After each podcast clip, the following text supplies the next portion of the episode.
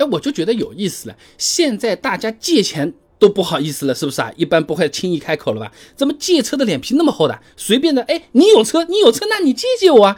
说起来好像没负担的嘛。啊，某车之家呢，在前几年呢，曾经做过一个借车调查的，超过八成的车主有将爱车借出过的经历，但他们当中百分之九十一的人都表示自己不是心甘情愿的把这个车子借出去的啊。那到底怎么样才能优雅的拒绝？亲朋好友会告诉你吗？不会，他们只会找我们来借。这些方法，你躲在被窝里或者关在厕所里，你自己看一看，点赞收藏在那边就好了啊。那第一个，买个别人借不了的车啊，你比如说买个手动挡，只有 C 二驾照的人你不能借啊，开不了啊。现在大部分的朋友啊，不像我们以前了，哎。我们要兼容性最强，手动挡考个 C 一是不是什么车都能开？现在怎么方便怎么来了，学 C 二的一大把，你搞个搞个手动挡，还真的不一定有人会开啊，都开不了，不许上路。那上汽技术中心变速箱部总监方伟荣在二零一九第七届汽车和环境创新论坛上面提到啊，有个数据的啊，国内乘用车自动变速箱和手动，哎，它这个市场份额是百分之六十点七和百分之三十九点三。那么再细化到主流的家用车里面，自动挡的占比啊。可能还是要高一点的。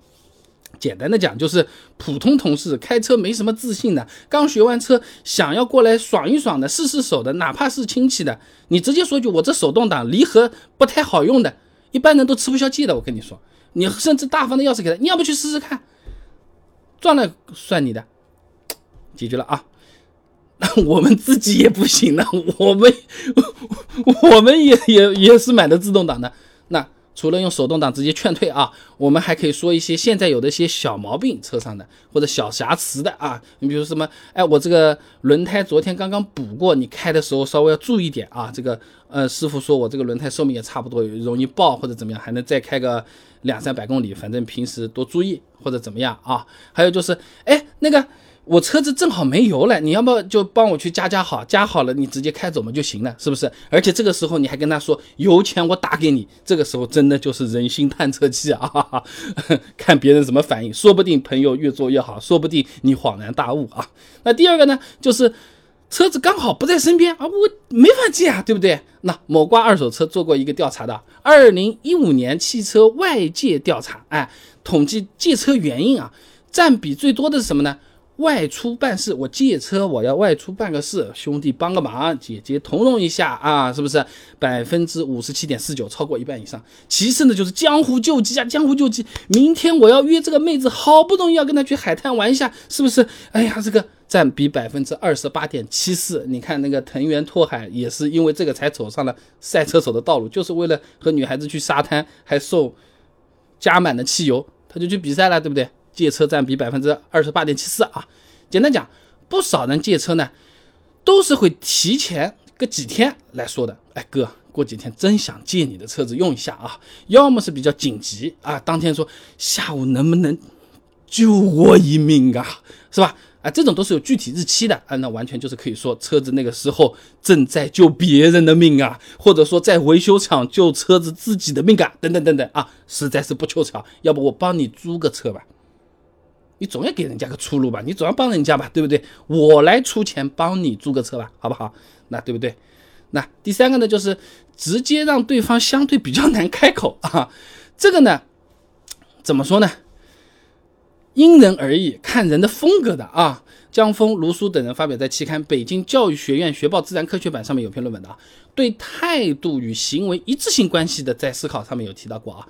这态度强度。哎，被认为是态度耐性和有效性的体现。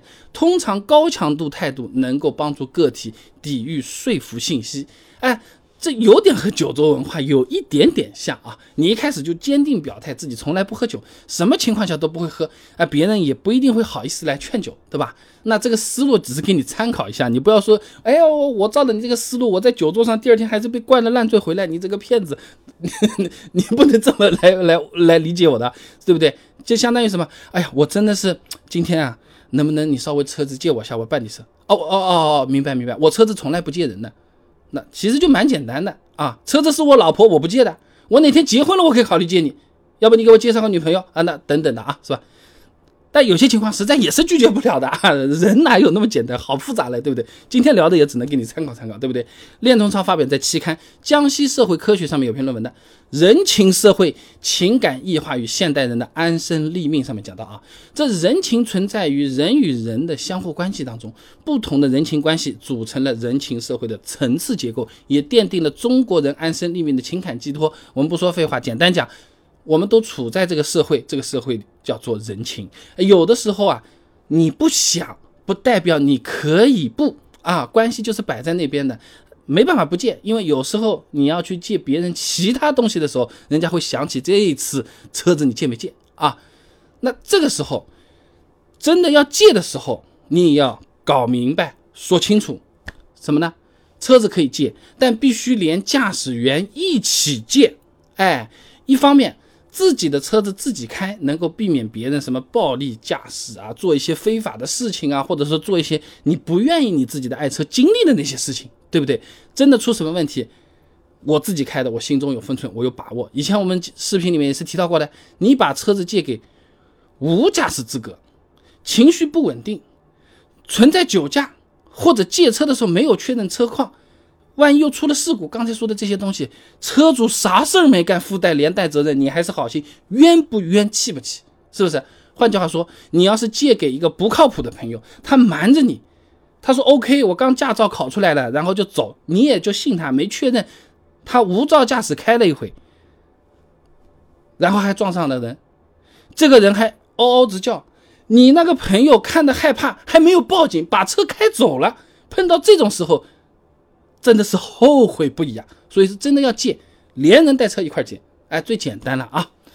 所以总的来说，在别人借我们自己车的时候，我们一般来说都会觉得我们好像短暂性的失去了一样什么东西。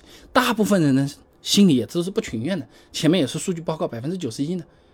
为什么他不找别人借，找我借？我们能不能多想想？我们借给他的时候。怎么样能让别人更方便？我们能不能多想想？实在不能借，能不能有借车以外的行为替别人解决问题？花点时间是让朋友走得更近的。实在不得已要借的时候，至少让大家舒服、安全、没有风险，这个东西安排好也不过分吧。